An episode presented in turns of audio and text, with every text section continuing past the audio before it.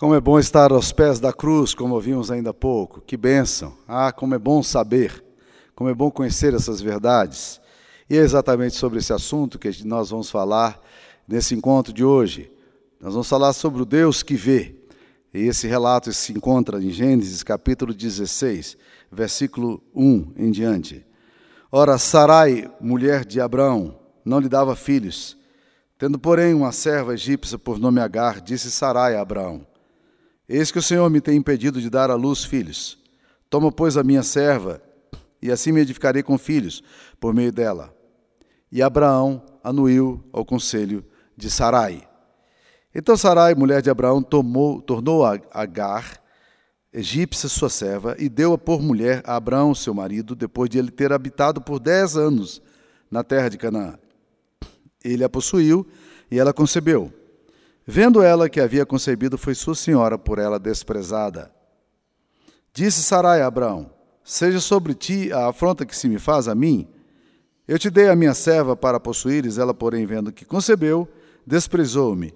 Julgue o Senhor entre mim e ti. Então Abraão respondeu a Sara: A tua serva está nas tuas mãos. Procede segundo melhor te parecer. Sarai humilhou-a e ela fugiu da sua presença. Tendo achado o anjo do Senhor junto a uma fonte no deserto, junto à fonte do caminho de Sur, disse-lhe Agar, serva de Sarai. Disse-lhe, Agar, serva de Sarai, de onde vens e para onde vais? Ela respondeu, fuja da presença de Sarai, minha senhora. Então lhe disse o anjo do Senhor, volta para tua senhora e humilha-te sobre as suas mãos. Disse-lhe mais o anjo do Senhor, multiplicarei sobre modo a tua descendência de maneira que por numerosa não será contada. Disse-lhe ainda o anjo do Senhor: Concebeste e darás à luz um filho a quem chamarás Ismael, porque o Senhor te acudiu na tua aflição. Ele será entre os homens como um jumento selvagem, a sua mão será contra todos e a mão de todos contra ele, e habitará fronteiro a todos os seus irmãos. Então ela invocou o nome do Senhor que lhe falava: Tu és o Deus que vê. Pois disse ela: Não olhei eu neste lugar para aquele que me vê? Por isso, aquele poço se chama Beer Roy. Está entre Cádiz e Bered. Agar deu à luz um filho, a Abraão, e Abraão, a seu filho, lhe deu, que lhe dera Agar, chamou-lhe Ismael. Era Abraão, de 86 anos, quando Agar lhe deu à luz Ismael. Esta é a palavra do Senhor. Meus queridos irmãos, esse texto é um texto que nos fala do risco que nós temos quando nós resolvemos é, fazer as coisas de Deus acontecerem no tempo da gente e da forma da gente. O texto é muito forte. A Bíblia diz que Sarai, numa depressão, numa crise de depressão dela, um dia ela chegou para Abraão e disse: Abraão, ah, eu não, Deus tem me impedido de ter filhos e eu queria que você pegasse Agar, que é jovem, e tivesse filhos com ela. E o filho que vai nascer dela será o filho nosso. Por quê? Porque ela é escrava e o filho vai ser escravo, tudo pertence a nós, eu vou criá-lo como filho. E Deus então vai suscitar descendência a você através disso aí. Hum, essa é a proposta de Sarai. Bem, o texto diz que Abraão, como era muito obediente a Sarai, ele não queria contrariar Sarai, ele resolve se envolver com Agar. E ele então, é, ela então concebe, depois de terem a intimidade sexual deles, e engravida-se. E aí, meus queridos irmãos, começa uma antiga história de briga familiar entre judeus e árabes até hoje. É ali. Esse é o ponto de partida de tudo. A bagunça toda, meus irmãos, está aqui. Né? E sabe quando é que a guerra entre judeus e árabes vai acabar? Nunca. Eles são irmãos. Irmãos, quando brigam, brigam para valer. Mas esse texto aqui vai nos dizer algumas coisas interessantes, que é muito perigoso quando a gente ouve Deus falando alguma coisa e a gente quer dar uma forcinha para Deus. É isso que esse texto vai nos mostrar. A gente não crê naquilo que Deus fala e a gente diz: deixa eu facilitar um pouco aqui para Deus, porque se eu depender de Deus aqui, Deus não vai fazer. A crise de Sara aqui, ela pode ser colocada em alguns ângulos interessantes. A primeira coisa, a crise de Sara é a crise de toda mulher. Me perdoem as mulheres hoje, mas a crise de Sara é a seguinte: as mulheres dizem sim quando querem, quando querem dizer não, e dizem não quando querem dizer sim. Quando uma mulher, você conversa com a sua esposa e você faz a pergunta e ela diz sim, você tem que verificar se o sim dela de fato é um sim mesmo para valer, né? Você tem que olhar a expressão facial dela, porque se for um sim assim, né, já sabe que algum problema vai acontecer. E então o que acontece? Sara pede o que não quer, porque nenhuma mulher quer entregar o seu marido a outra mulher. Mas Abraão, a Bíblia diz, ele anuia o conselho, ele concorda com ela. E aqui nós vemos a insensibilidade de Abraão, porque Abraão não percebeu o problema que ele tem aqui em casa. Ele está lidando com sua esposa num momento, num dia ruim, no meio de uma depressão. E o que Sarai queria de Abraão, naquele momento, meus queridos irmãos, nada mais, nada menos, era um aconchego, um abraço. Era Abraão trazê-la para perto e dizer: Benzinho, eu, eu não vou fazer isso. Você é a minha mulher. Eu amo você. Deus nos deu promessas a nós dois. E eu não vou abrir mão disso aqui, Sara. Eu não vou fazer isso aqui. Era tudo que Sara precisava ouvir. Ela precisava era um abraço. Então o que acontece? Você, homem, às vezes está dando para sua mulher aquilo que ela pede, achando que vai resolver o problema dela, você está criando um maior problema. Porque o que ela pede não é o que ela quer. O que ela quer é outra coisa. Mas ela está mandando sinais. E nesses sinais você tem que estar atento para tentar entender. E não é muito fácil essa coisa. A mulher é intuitiva. O homem é mais direto, objetivo nas suas abordagens. E, no caso aqui para Abraão, parece-nos que ele não teve muito problema para poder se envolver com H, porque ele foi tão rápido, né? Ele foi tão rápido. O que que Sara esperava então de Abraão? Quem recebeu a promessa de Deus dizendo que ele e Sara teriam filhos não foi Sara, foi Abraão. E ela esperava agora de Abraão mais firmeza nas posturas dele. Ele estava convicto mesmo de que aquilo que Deus falou, tirando da terra de Ur, trazendo ali agora para Canaã, era de fato aquilo que ele cria? Que oportunidade tremenda Abraão teve de poder testificar para a mulher dele a fé e a convicção que ele tinha. O resultado disso, se você ler as páginas subsequentes, você vai ver que o resultado disso é que quando Deus chega para anunciar a Sara que ela engravidaria, e olha, já tinha passado 13 anos depois que isso acontece, depois desse episódio aqui, né? Quando Deus chega para Sara para falar para ela que é, o que as coisas, como as coisas aconteceriam, a Bíblia, a Bíblia diz que Sara riu. Sara riu, né? E Deus perguntou: "Por que que Sara está rindo?" E Sara disse: Não, eu não ri. E Deus disse: Você riu. Acaso haverá alguma coisa demasiadamente difícil para mim, alguma coisa que eu não posso fazer? E é exatamente o que a gente vê aqui nesse texto. Né? Deus dá a oportunidade a Abraão de, de colocar no coração de Sarai uma convicção profunda de que o que ele estava falando para ela era verdadeiro. Às vezes a gente cria dúvidas no coração das nossas esposas a gente gera incredulidade aos seus corações, exatamente porque nós, como sacerdote de casa, não tomamos as posições e não deixamos claro aquilo que nós sabemos ser claro. Como Abraão não fez. E Abraão é nosso pai na fé. Então nós temos uma herança bem complicada aí. Segunda coisa, Abraão deveria ah, ter assegurado de que Sara era melhor do que filhos. Porque Sara, na verdade, estava no meio de uma depressão. Era hora de Abraão abraçá-la e dizer: Olha, é o seguinte, Deus falou que nós vamos ter filhos. O Deus que eu creio é o Deus Todo-Poderoso. Ele pode fazer qualquer coisa, não há nada difícil para ele. Mas ainda que Deus não cumprisse a sua promessa, eu queria dizer para você que você é mais importante para mim do que filhos que a gente vem a ter, principalmente nessa situação. Puxa, Abraão teria conquistado o coração da sua mulher para sempre. Ele poderia, nessa hora, ter trazido para si um, um profundo respeito da sua esposa. Ele não o fez. Ele perdeu a chance.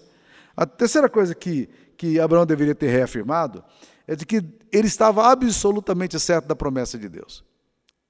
Que o que ele ouviu não era uma impressão vaga. Não era uma experiência mística leviana. Ele tinha tido um encontro pessoal com Deus, como de fato teve. Deus se revelou a Abraão quando ele ainda vivia no meio do politeísmo lá na terra da Caldeia.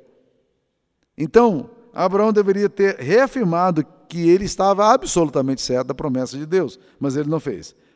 Resultado: Sara se torna incrédula no tempo do cumprimento, quando Deus lhe dá a promessa. Porque se o seu próprio marido não estava convencido e Deus tinha revelado a ele, por que, que ela poderia crer? Se o próprio marido estava em dúvida, por que, que ela deveria estar firme na fé? Não é assim que muitas vezes acontece? Esse texto também vai nos mostrar eh, essa, essa Sara em crise.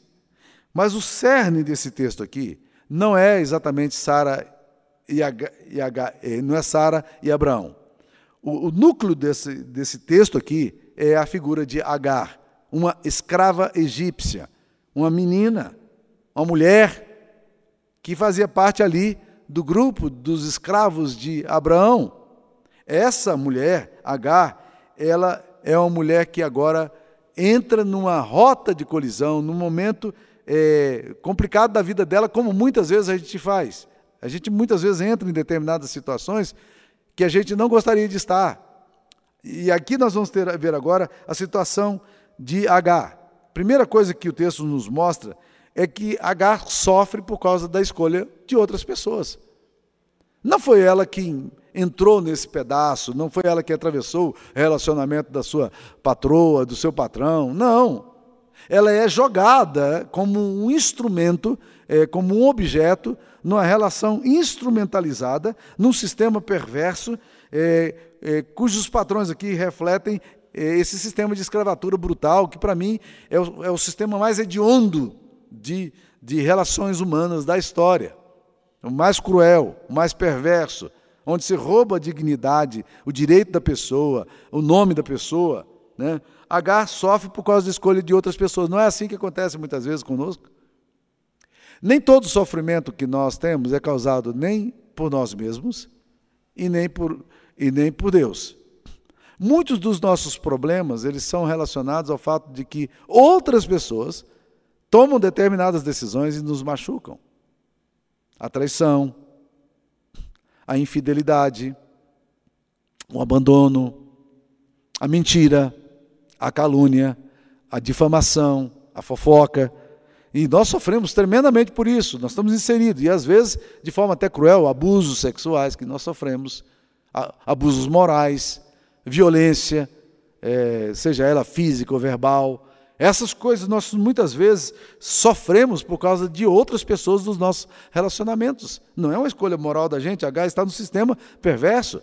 Outra coisa que esse texto nos mostra aqui é que H sofre, ela é instrumentalizada num, num, num conflito de uma família aristocrática. A crise interpessoal de seus patrões vai o quê? Afetar a história dela. E muitas vezes nós somos afetados assim, trabalhamos numa empresa e de repente a empresa entra no caos porque é de briga de irmãos. A empresa estava indo bem, agora não vai bem mais, nós somos mandados embora e que, antes que se vire, né?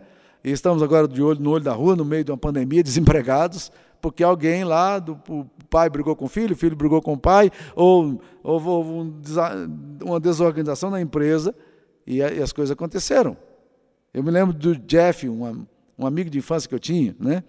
E ele era um menino pobre, ele morava com a avó dele.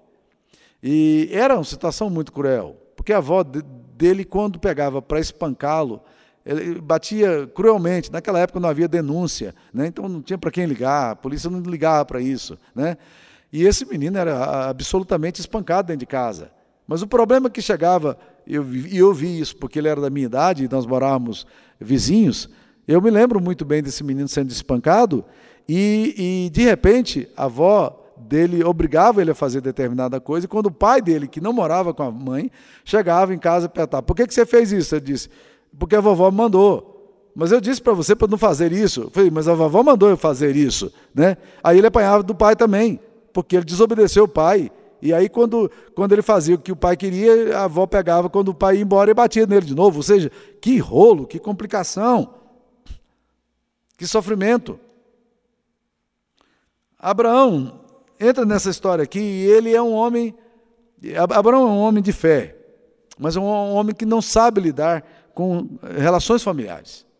Isso é uma, uma tragédia. Muitas vezes nós vemos isso aí.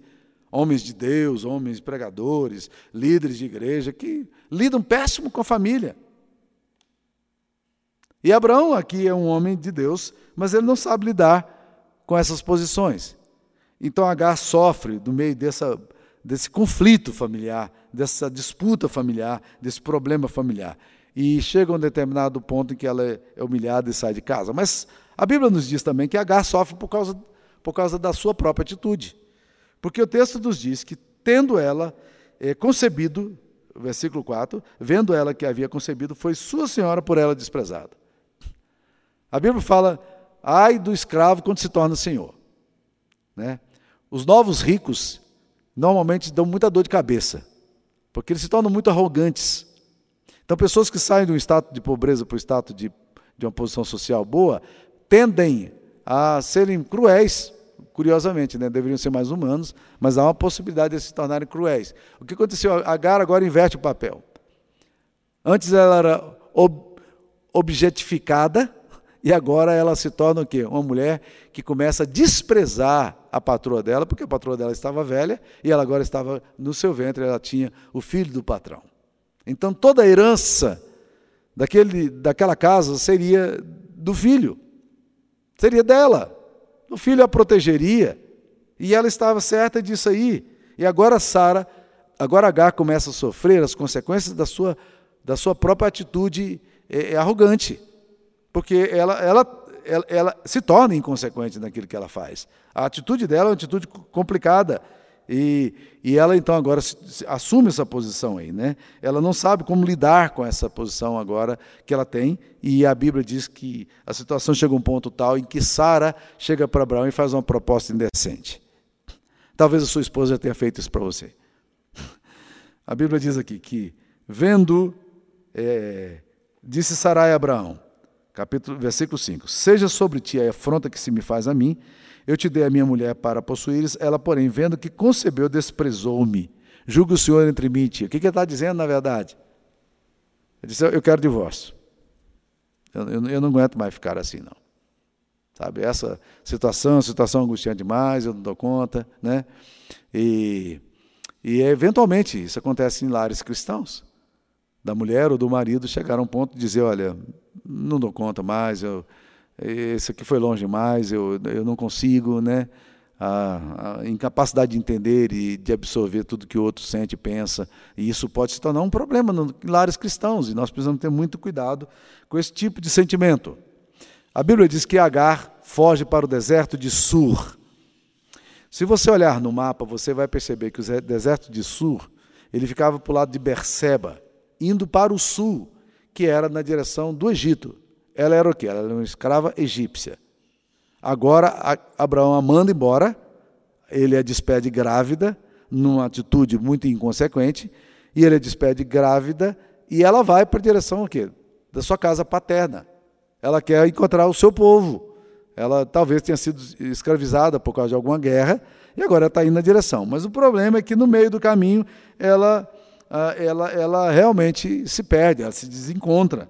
E é assim que acontece muitas vezes. A Bíblia, a, a história nos mostra quantas pessoas tentando fugir de situações e, e saem sem planejamento e fogem, tentam encontrar um caminho, mas na verdade a, a Bíblia diz que ela se desorientou completamente no deserto. E aqui começa a relação maravilhosa que eu queria compartilhar com vocês dessa experiência é, de, Sar, de Agar aqui com o Senhor, que é a experiência nossa também, quando, quando nós nos sentimos perdidos, o que, é que Deus faz conosco, né?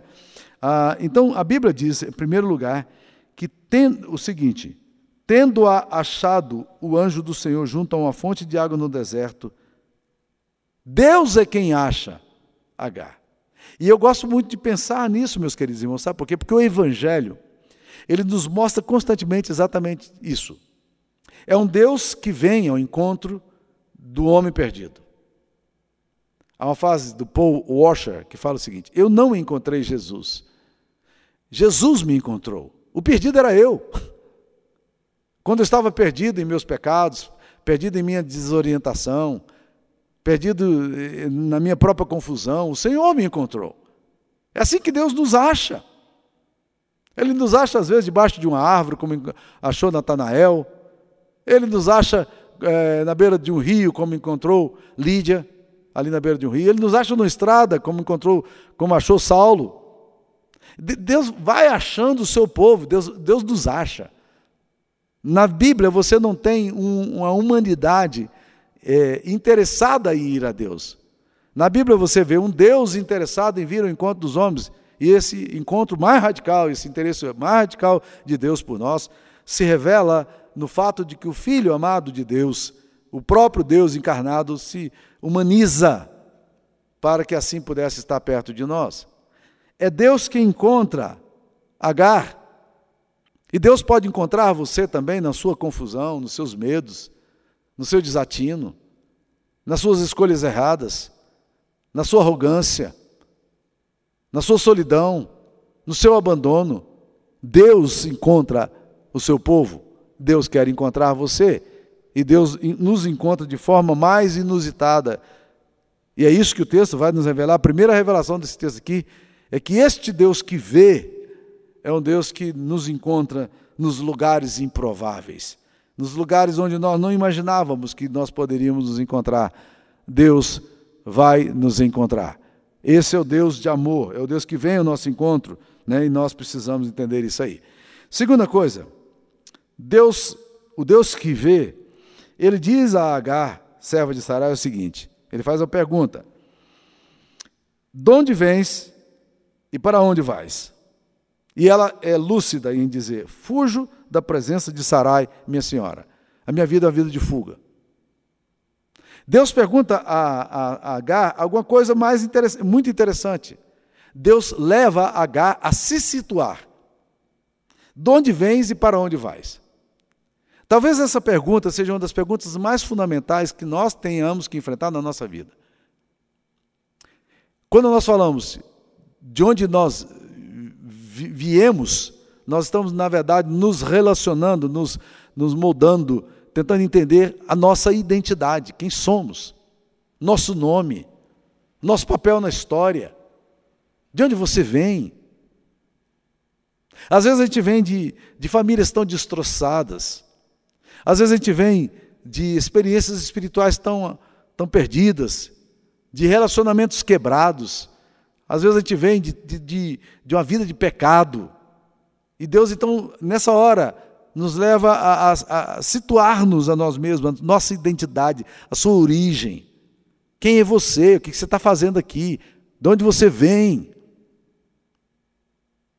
Mas a pergunta também interessante que ele faz aqui, não apenas de onde você vem, mas para onde você está indo.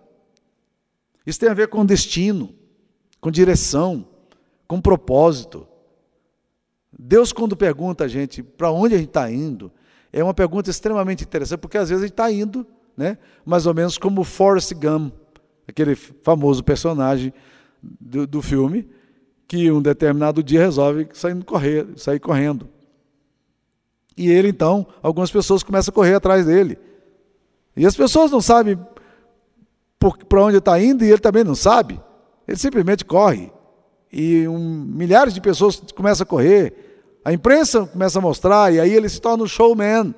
Ele não está nem aí para quem está seguindo ele, porque ele não sabe para onde está indo.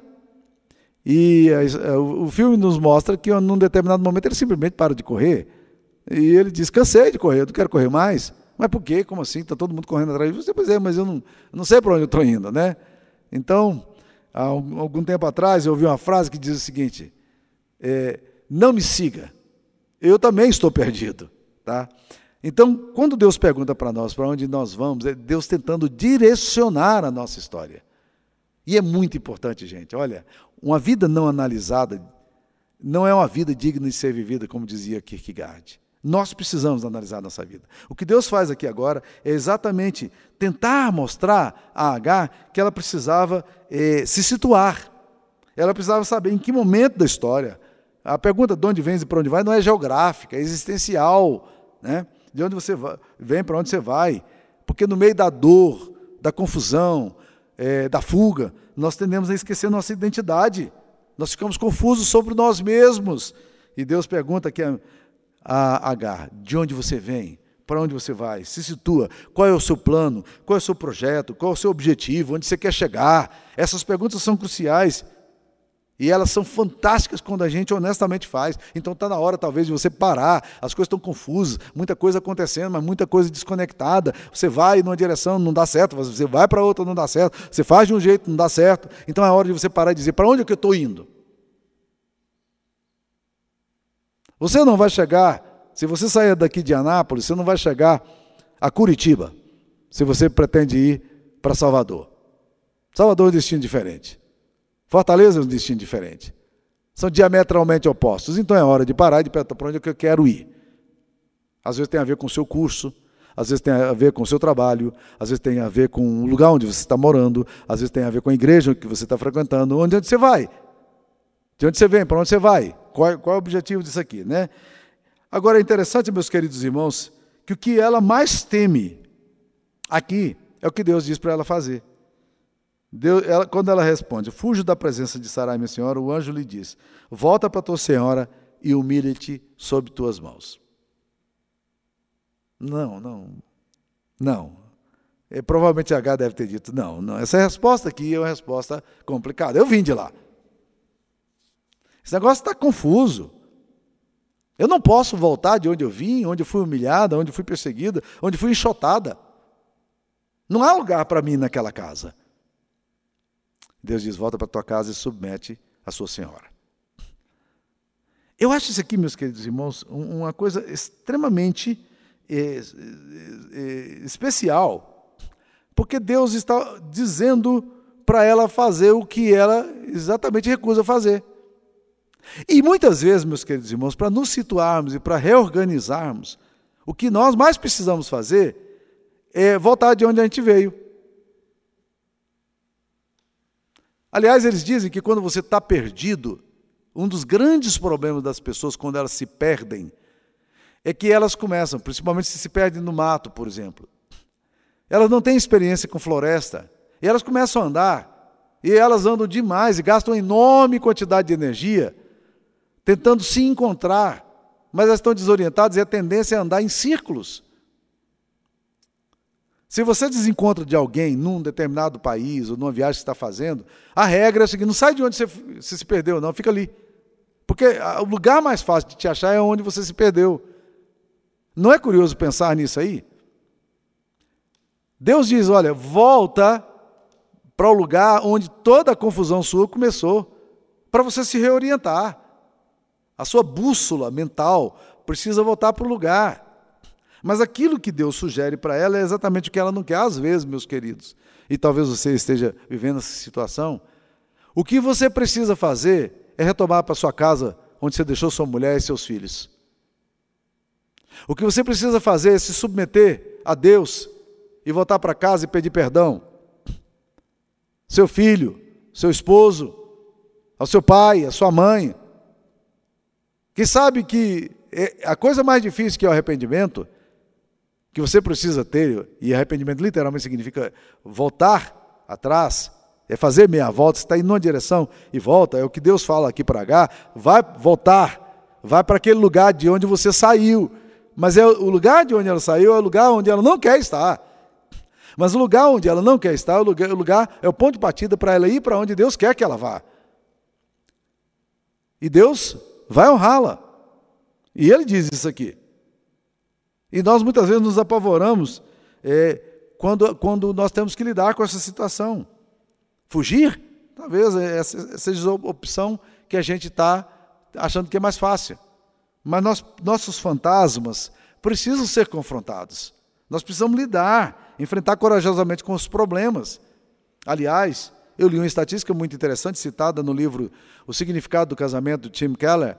Ele fala assim: olha, dois terços dos casamentos que estão em crise hoje, eles não estarão em crise daqui a cinco anos se eles conseguirem superar essa, grande crise que eles passam hoje.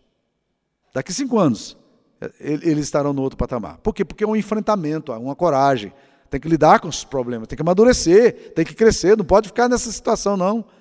Então, meus queridos irmãos, ah, nós precisamos, e Deus, Deus diz aqui a H, volte, volte, volta para a tua casa, humilhe-te sob suas mãos. Né? E aí, meus queridos irmãos, o texto vai dizer que no meio da crise, H vai ter a maior experiência da vida dela, e é no meio da crise que Deus vai lhe dar promessas eternas, porque o texto diz aqui: Então lhe disse o anjo do Senhor: Volta para tua senhora, humilha-te sob suas mãos. E no versículo 10: Disse-lhe mais o anjo do Senhor: Multiplicarei sobre modo a sua descendência de maneira que por numerosa não será contada. Disse-lhe ainda o anjo do Senhor: Concebeste e darás à luz um filho, a quem chamarás Ismael. E o significado de Ismael, porque o Senhor te acudiu na tua aflição. Aí Deus descreve quem é esse menino que vai nascer. Esse menino será como um jumento selvagem, sua mão será contra todos, a mão de todos contra ele, habitará a fronteira todos seus irmãos. É promessa de, que Deus dá no meio da cruz. Curiosamente, meus queridos irmãos, muito das coisas mais importantes da nossa vida acontece no meio da perplexidade, da dor e da tragédia. Há coisas que nós só conseguimos ver com os olhos marejados de, de lágrimas. E é maravilhoso, meus queridos irmãos, considerar o fato de que no meio da nossa confusão, nós não estamos abandonados como nós julgamos que estamos. O Deus que vê está ali, ele nos acha onde estamos, ele nos resgata, ele nos dá a promessa. É o que Deus vem fazer aqui agora com Agar.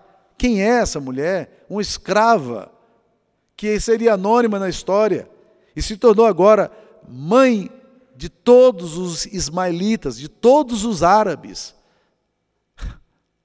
Será que Agar, no meio da confusão, conseguiria imaginar o tamanho do povo que nasceria do seu ventre? A grandeza do povo que nasceria do seu ventre? Será que ela poderia imaginar isso? Mas no meio ali da dor e da confusão, Deus está fazendo promessas ali, né? Agora, eu creio que a maior experiência que ela tem, o texto diz aí no versículo 13, então ela invocou o nome do Senhor que lhe falava. Tu és o Deus que vê, pois disse ela: Não olhei eu neste lugar para aquele que me vê? A surpresa. Deus me vê. Deus me encontrou aqui. Deus sabe onde eu estou, Deus sabe quem eu sou. Deus conhece a minha dor. Esse Deus é o Deus que vê. Aliás, eu, eu amo pensar nessa possibilidade aqui. Nessa verdade maravilhosa. De, de um Deus que me vê. De um Deus que sabe de onde estou indo, para onde, de onde estou voltando. De um Deus que conhece a minha identidade. De Deus que sabe dos meus desatinos sabe dos meus temores, sabe da minha tendência à fuga. E Deus vai dar promessas a Agar no meio da sua desorientação. O Deus da palavra é o Deus que nos vê. E essa é uma coisa de adoração que, na verdade, brota no coração de Agar. Agar tem essa declaração dela: Tu és o Deus que vê é uma declaração de adoração, porque o texto diz que ela invocou o nome do Senhor que ele falava. Ela, na verdade, falou: Deus, eu não acredito que o Senhor está me vendo aqui nesse lugar, o Senhor está me achando exatamente nesse lugar aqui. Eu estou diante do Deus que me vê, eu não estou sozinho nesse mundo, eu não sou uma peça desconectada. Eu tenho relação, eu tenho relação com o infinito, com a eternidade. Eu, eu sou de Deus, Deus me ama, Deus sabe onde eu estou. O maior senti pior sentimento que pode existir, meus queridos irmãos, no meio do nosso desatino é o, é o sentimento de orfandade. O sentimento de orfandade é aquele sentimento de achar que ninguém ama, ninguém quer, ninguém ninguém está interessado pela minha vida. E esse sentimento de orfandade é um desastre para a nossa história. E agora Agar identifica-se. Ela percebe: Deus me vê. Deus me vê. Será que você consegue dizer isso também? Será que você consegue olhar para a sua vida e reflexivamente dizer: Deus me vê? Você está entendendo isso hoje aqui, ouvindo essa palavra? Deus é um Deus que vê você, Deus que vai te achar onde você estiver. É um Deus que acha Elias debaixo de um zimbro deprimido no deserto. É um Deus que acha Elias numa caverna escondido. É um Deus que vai encontrar-nos onde quer que estejamos, debaixo do monte de feno, como encontrou Saul. É um Deus que nos acha no, de trás do rebanho, como encontrou Davi. Deus vai encontrando a gente na história. O Deus das Escrituras é um Deus que vê. Não olhei eu neste lugar para o Deus que vê a maravilha do coração. É, coração de Agar agora é tomado não por uma, um senso de abandono, de desatino, desorientação, mas um senso de orientação, de, de, de que Deus está com ela e ela volta para casa. E a Bíblia diz que quando ela volta para casa, ela dá a luz Abraão, ao filho Abraão e nasceu Ismael. E ela assim se torna mãe de todos os ismaelitas.